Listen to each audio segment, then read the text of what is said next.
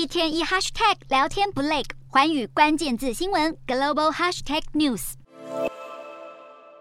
医院发烧门诊人满为患，病人一个接着一个被推入诊间。中国新冠肺炎确诊人数大爆发。世界卫生组织秘书长谭德赛二十一日在例会上表示，非常关注中国疫情的变化趋势。面对这波前所未有的染疫潮，世卫表达极度担忧。尽管许多地区都出现火葬场和发烧门诊大排长龙的情况，不过自从中国十二月初松绑防疫以来，官方通报的死亡病例却不到十人。世卫紧急计划执行主任莱恩认为，中国将新冠死亡的定义限制在出现呼吸衰竭症状的病人，这个方法太过狭窄。可能会严重低估实际的死亡人数。谭德赛今年九月才表示，全球疫情大流行已经进入尾声，希望明年能够正式结束疫情紧急状态。但是现在中国的确诊人数迅速飙升，专家预测这波疫情海啸可能会在明年导致一百多万人染疫死亡。许多科学家和世界卫生组织的顾问都认为，要宣布大流行紧急阶段结束，恐怕还为时过早。为了帮助中国快速走出这波疫情，德国运送的首批 BNT 疫苗已经抵达中国，将提供给当地的德国侨民接种。预计未来还要争取让其他外籍公民使用。